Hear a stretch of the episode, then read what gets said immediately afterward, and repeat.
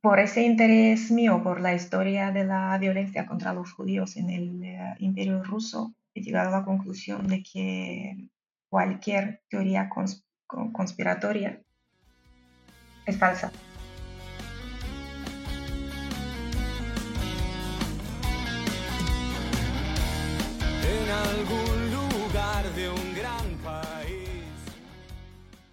Muy buenas a todo el mundo, soy Adrián Susudio y esto es Charlando con Libros. Hoy vamos a hablar del libro The Great Mental Models de Shane Parrish, que sería como los grandes modelos mentales, aunque no está traducido. Vamos a ver pues algunos de los mejores modelos mentales o como por ejemplo Sherlock Holmes utilizó uno de ellos para resolver un caso o por qué eh, la homeopatía a, mucha gente eh, le funciona. Además, lo vamos a hacer con Olga Rusu. ¿Qué tal? ¿Qué te pareció este libro? Ah, bueno, es un libro que quería comprar y leer hace, desde hace mucho. No es muy grande, es bastante corto. Unas 200 o así páginas más o menos, algo así. Sí, se lee rápido. Se lee rápido en la primera lectura. Si quieres dedicarle tiempo, me imagino que le podrías dedicar años. Sí. Porque cada uno de estos modelos, mm, estaba pensando, podría considerarse como una especie de koan budista. Puedes darle todas las vueltas que quieres intentando identificar situaciones de, la vida de lo que te rodea que encajan en un modelo mental o que este modelo mental puede explicar. Pero bueno, ah, no hemos dicho aún lo que es un modelo mental. ¿no? Un modelo mental, pues es algo que, sirve para entender el, el, mundo ¿no? y cómo lo vemos. Eh, vamos cargados con modelos mentales. Desde la, la, teoría de la gravedad es un modelo mental. O las ideologías nos, nos modelan la, nuestra visión del mundo, que la gente, toda la gente es buena o toda la gente es mala o esos son modelos mentales. Claro, ah, ah, hay, que, hay que ver eso y también hay que ver que hay, hay modelos mentales que se pueden utilizar para unas cosas, pero luego para otras no. Los que vamos a comentar no se pueden utilizar para todo. La clave, yo creo, es saber seleccionar cuándo puedes y tienes que utilizar un modelo mental o, otro, ¿no? No vas a utilizar una llave inglesa para pintar tu casa. Hay el peligro de, de que hace mucha gente de a través de su caso personal hacer un modelo mental, ¿no? Si por ejemplo le han robado en un sitio, ya su modelo mental es que ese, ese barrio siempre le van a robar. Y a lo mejor ha hecho cherry picking, que se le llama, ¿no? Y a lo mejor si ves las estadísticas, ese barrio es donde menos gente roban, pero él ha tenido pues esa mala suerte. O dos amigos que te vienen y te dicen, pues mi coche eh, se ha roto y los dos tienen la misma marca. Tú ya piensas que esa marca es mala. Luego miras estadísticas y es la, esa fiabilidad, ¿no? Que a lo mejor es la más fiable. Pues mira, un modelo mental que no está en, este libro es el hecho que nuestro cerebro, bueno, supongo que es una hipótesis porque tampoco es algo que se pueda comprobar, nuestro cerebro funciona entonces formulando predicciones. Básicamente, cuando sacas la llave del bolsillo para abrir la puerta, tu cerebro predice el sitio en el que está la cerradura de la puerta. Tú no miras dónde está, no intentas acertar, sino tu cerebro, después de muchos años abriendo la puerta de tu casa, hace una predicción de dónde tiene que estar la cerradura. Por eso consigues abrir la puerta muy rápido. Pues el cerebro para hacer estas predicciones utiliza la información de la que dispone. Si tú has ido una vez a un barrio y esa vez que has ido te han robado, la predicción que hace tu cerebro es que es un barrio muy peligroso. Claro antiguamente, pues esa otra tribu que había matado a un compañero tuyo, pues no vuelves a, no, no, vuelves a acercarte a esa otra tribu. Antiguamente, pues ayudaba, ¿no? Pero también quería comentar que estuve buscando y preguntando por Twitter si había algunos otros libros sobre eh, modelos mentales. Hay uno en español, aunque me han, me han dicho que tampoco que es muy sencillito, Luego hay otros que lo hablan de forma indirecta, ¿no? Como el almanaque de Naval, que ya, ya lo comentamos aquí. Hmm. Ah, hay, hay, algún otro libro, pero no, hay a lo mejor algún, algún libro como podría ser este. La única pena, la única pega es que está en inglés. Si quieres podemos empezar, empezar a, comentarlos ya así, uno por uno, que son nueve, eh, principalmente los que comenta el libro. El primero es la tragedia de los comunes, que creo que ya lo comentamos eh, en el podcast de Pensar en Sistemas, y se trata de utilizar em, cuando los recursos en común pues se suelen eh, explotar más allá de ese punto de retorno. Eh, te voy a dar dos ejemplos. Uno, cuando hay un wifi público, todo el mundo se conecta, se satura. O el otro, todo el mundo va a un parque nacional porque no se controla la entrada y se acaba destrozando, llegado a un punto en, en que ese parque eh, no se puede eh, restaurar. Cuando no es de nadie y a la vez es de todo el mundo. Pero hay otro modelo mental que sería el segundo que quiero comentar contigo, es el círculo de competencia. Me ha gustado mucho, es un tema que me interesa bastante últimamente. Va a sonar súper arrogante lo que digo, o sea, muy prepotente. El conocimiento, o sea, ¿cuándo conoces realmente un tema? Ujú, ¿Cuándo pasas del conocimiento, el conocimiento superficial, el sé que lo sé, al conocimiento implícito, el ni siquiera me doy cuenta, pero lo sé, o ni siquiera me doy cuenta de que conozco o domino este tema? Es tan natural en mí, lo he entendido a un nivel tan profundo que ni siquiera soy consciente de que estoy utilizando este conocimiento, es parte de mi naturaleza. mm.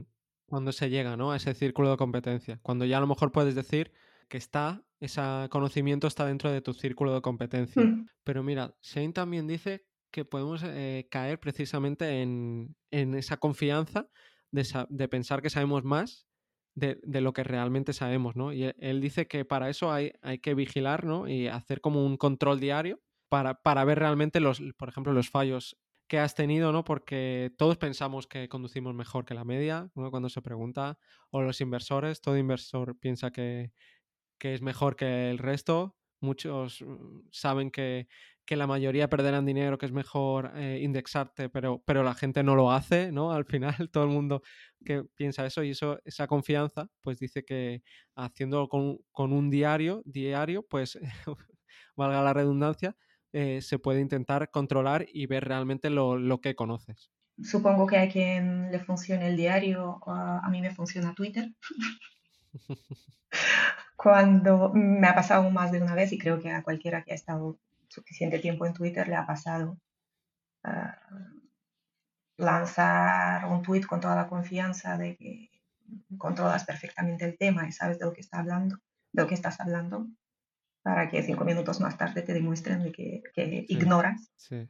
Cuando no te contestan, es que es bueno, ¿no? Pero, cu- o sea, cuando me refiero, cuando no hay ninguna contestación, es que no hay nadie que que ha encontrado el- el- la, la manera de, intentar ser más listo que tú, ¿no? Ah, se dice en Internet, dice, lo mejor para, para saber algo en Internet, en un foro o en Twitter, no es preguntar sobre ello, sino afirmar lo contrario, ¿no? Afirmar saber- algo muy ignorante, como una Sí, cosa, muy hacer una declaración como muy estúpida sobre el tema. y vas a tener un montón de respuestas de gente que te va a dar la respuesta. Sí, es que motiva mucho humillar al otro y demostrarle que Sí. está haciendo el ridículo, así que Totalmente. Pero siguiendo un poco con, con- con este modelo mental, está también la parte que tenemos que vigilar los incentivos, ¿no? El círculo de competencia está muy bien.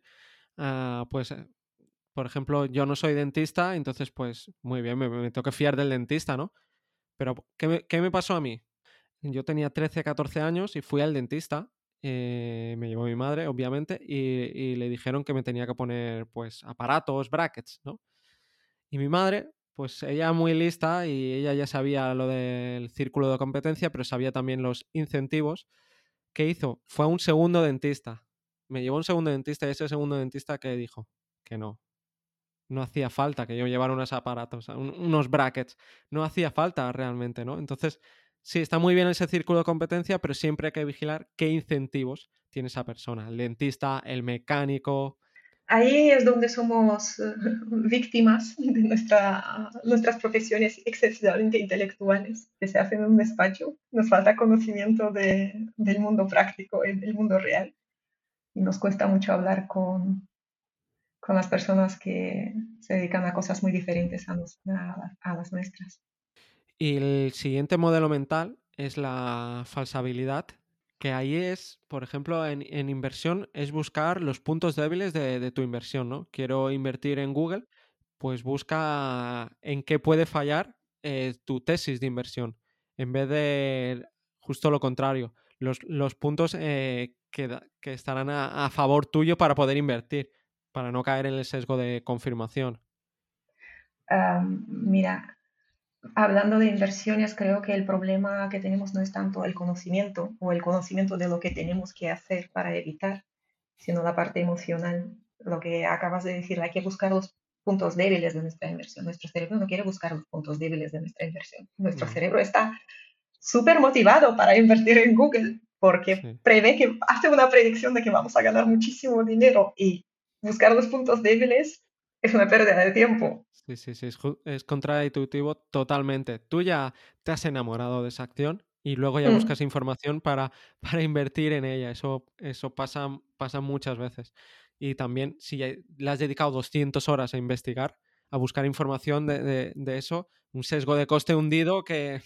O le has dedicado 200 horas a- al, al sesgo de la confirmación, a buscar cosas que confirmen que tienes una buenísima idea. Por eso, mm, tuve una conversación con alguien hace, hace poco, eh, hablando de Warren Buffett. Le decía que, en mi opinión, el gran talento de este hombre, que obviamente es una persona intelectualmente brillante, pero que su gran talento probablemente sea que es capaz de hacer lo que todo el mundo sabe que hay que hacer. Hmm. O sea, a nivel intelectual, a nivel de información, todos sabemos cómo hay que invertir en bolsa para no perder dinero. Lo difícil es hacerlo. Y lo difícil es hacerlo no porque somos estúpidos, sino porque somos seres con emociones. Este es otro modelo mental, realmente nos estamos avanzando, pero sería el de invertir el problema, ¿no? El, el de empezar el problema, ver el problema por el final o hacer la vía negativa, es decir, descartar lo que dice su socio, Charlie Munger, ¿no? Que dice, la gente trata de ser inteligente, dice, yo lo único que intento hacer es no ser idiota, ¿no? Que Muchas, muchas veces eh, es, lo difícil es, pues, no ser idiota, no equivocarte. Hace unos días, hace unas semanas, leía un hilo en Twitter mm, precisamente basado en, esta, en este modelo mental, que decía, si quieres tener una buena vida, trata de imaginar la vida que la has fastidiado completamente, todo lo que has hecho para fastidiar tu propia vida. Ahora, cuando tengas claro todo lo que tienes que hacer o todo lo que puedes hacer para fastidiar tu vida, dedícate a evitarlo. Claro, como decía Manger, no, eh, te drogues, eh, claro, o come bien, o, ah, claro, y, varias cosas, sí, sí, sí. Y el siguiente modelo mental son los experimentos mentales. Usar la imaginación para descubrir algo. A mí este me parece de los más difíciles que ¿En existen. serio? Sí, realmente, porque tienes que utilizar la, la imaginación para estar en una situación y, y una tesis o una teoría que se pueda aplicar porque en la realidad no puedes utilizar ese experimento. Es decir, no puedes probar una cosa, sino que te tienes que ima- imaginar al futuro. ¿Y qué pasa? Que, hay, que estamos en sistemas complejos, ¿no? En incertidumbre.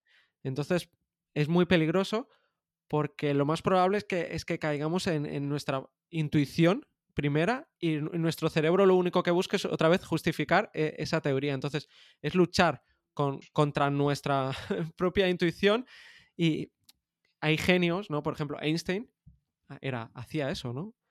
La teoría de la relatividad la descubrió así, pensando, luego la demostró matemáticamente. Pero luego hay gente como Feynman que él era más práctico, no, no podía llegar a esa, primero, imaginarse esa teoría, ir a, a ese paso más allá y luego, si eso, eh, demostrarlo eh, con la práctica. Es que tú lo enfocas de una manera um, práctica, es utilizarlo para conseguir un resultado, Mm. y yo lo enfoco de una manera más lúdica. O sea, para mí es entretenimiento. Que salga o no algo mm, útil de esto, me da igual. Es una cosa que yo les proponía a mis compañeros de trabajo porque ah, yo trabajo en una empresa donde uno de los vicios son las reuniones y sin embargo a veces cuando simplemente nos cruzamos en un café eh, a, a la hora de comer y empezamos a hablar sin ningún objetivo fijo, vamos a resolver ese problema, sino mm, vamos a charlar simplemente. Muchos de los problemas que tenemos o muchas de las ideas que necesitamos desarrollar se desarrollan y se solucionan mejor en estas reuniones informales sin objetivo. Creo que hay que darle más libertad al cerebro. Sí, y compartirlo con otros. Vamos ya al siguiente modelo mental, que son los pensamientos de probabilidades, ¿no? Cuando... Uy, ese es el más difícil para mí. Sí, porque, porque es utilizar pues las matemáticas y, y la lógica de las probabilidades de que algo ocurra. Pues de nuevo, pues eh, si eliges una carrera o otra carrera para estudiar.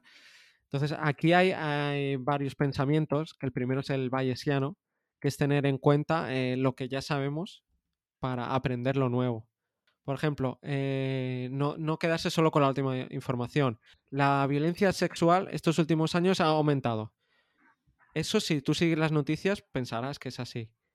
Luego se estudian los números y la estadística y se ve que no es cierto, no ha aumentado. Lo único que ha aumentado es que hay más casos que se han llevado a, a juicio. Las denuncias, sí. Sí, es diferente una cosa de la otra. Si sigues las noticias, piensas que, que ha aumentado, por ejemplo. Entonces, aplicas este pensamiento bayesiano, vas más allá y, y ves que no es así. Mm, cierto. Mm. Y es importante conocer, no estudiar los hechos aislados, sino dentro de. Qué más ha pasado. O el riesgo de cola larga, que comenta Taleb. La, la campana de Gauss, cualquiera que, que haya estudiado estadística la, conocerá, pues dice que eh, la clave es la, la media, ¿no? En, en la media es, es donde está. Pero puede pasar, por ejemplo, en la altura de alguien. No hay una persona, puedes tomar la, la media, ¿no? La media es 1,75, ok. Pero el que mide más no mide 3 metros y otro mide un centímetro. No, ahí sí que se cumple. Por ejemplo, o las notas. Yo le doy notas a, los libros y lo hago del 1 al 10. No a uno le, doy un 1000 y al otro le doy 1. En esa sí que se cumple. Pero en muchas otras cosas, en las situaciones reales, no se cumplen. Mucha gente está en la media que, por ejemplo, le gusta eh, ver la televisión, pero luego en la cola larga, en los extremos, hay gente que no ve nada la televisión y que a lo mejor no tiene ni, ni televisor. Para esa gente, no, la gente ve tres horas de media al día la televisión. Esa persona ve cero. Y hoy y mañana y pasado.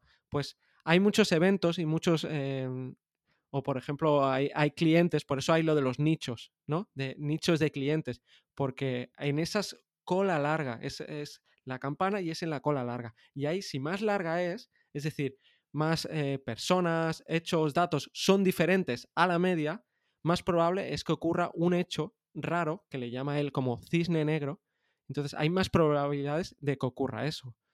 O por ejemplo, la distribución de riqueza. Los ricos son inmensamente ricos, no hay una media. Te metes una sala con Bill Gates y dices, la media aquí son un montón de millones.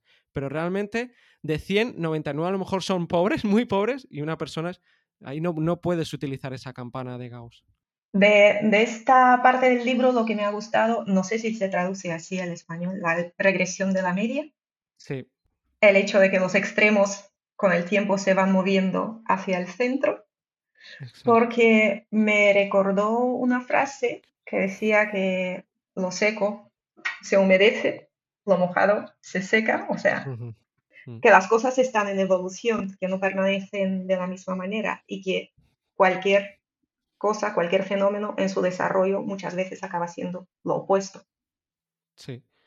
Que tienes mucha suerte, puedes tener mucha suerte durante un tiempo, pero llega un momento que llega- llegas a la media, o pasa con los inversores también, que al final muchos fondos acaban pues volviendo a regresión a la media, a tener, el- a tener peor rendimiento y luego al final, al cabo de 10 años, tienen el mismo rendimiento que, que tienen muchos, muchos otros. O lo que dec- del tema de la homeopatía. ¿Por qué a mucha gente dice que le funciona la homeopatía? Porque justo se toman la pastilla de la homeopatía cuando están en el peor momento, ¿no? Cuando más fiebre tienen. Entonces, la propia regresión a Que habrían media, mejorado de todos la- claro, es que no podían ir a peor. Entonces, la propia regresión a la media hace que, que- que- que vuelvas, ¿no? A tu estado natural, a que te cures. Y por eso mucha gente eh, dice, no, es que a mí me funciona. Sí, ok, pero es que la ciencia o, o cuando hacen el grupo de control y a otros, a uno les dan pastillas de homeopatía y a otro eh, pastillas que solo llevan azúcar. O sea, les dan lo mismo, ¿no? Sí, exacto.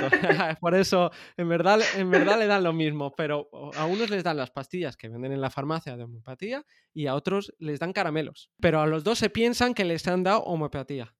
Luego se, se ve que los dos se curan igual. Ahí es regresión a la media. Por eso no hay eh, ningún estudio científico eh, hecho bien, con rigor y que luego se ha podido repetir que avale la homeopatía. Bueno, yo estoy a favor del efecto placebo. Si te curas sin tener que tomar medicinas, solo con azúcar, pues mira.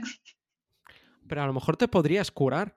Sin, claro, duda. eh, hay que vigilar porque, primero, a lo mejor no te curas y es más grave de lo que piensas. Segundo, estás gastando un dinero que lo podrías gastar en otra cosa. Es el coste de oportunidad ahí. Puede estar muy bien el efecto placebo, pero a veces no te funcionará y a lo mejor eh, será peor si no, te, si no te curas, ¿sabes? Y encima te estás gastando un dinero y no lo estás gastando en, en otra cosa que realmente te puede funcionar. Además, me había dejado el tema de Sherlock Holmes, cómo resolvió un caso y era precisamente no buscando pruebas, sino lo contrario. Invirtió el, problema, lo que hizo y descubrió es que ese, el perro no había ladrado, ¿no? Entonces la falta de pruebas de que no había ladrado el perro fue lo que le ayudó a resolver el caso. Y, y nos vamos ya a uno de mis modelos mentales que más aplico, más me gusta, y es la navaja de Occam, que normalmente... ¿Has leído mi bio de Twitter?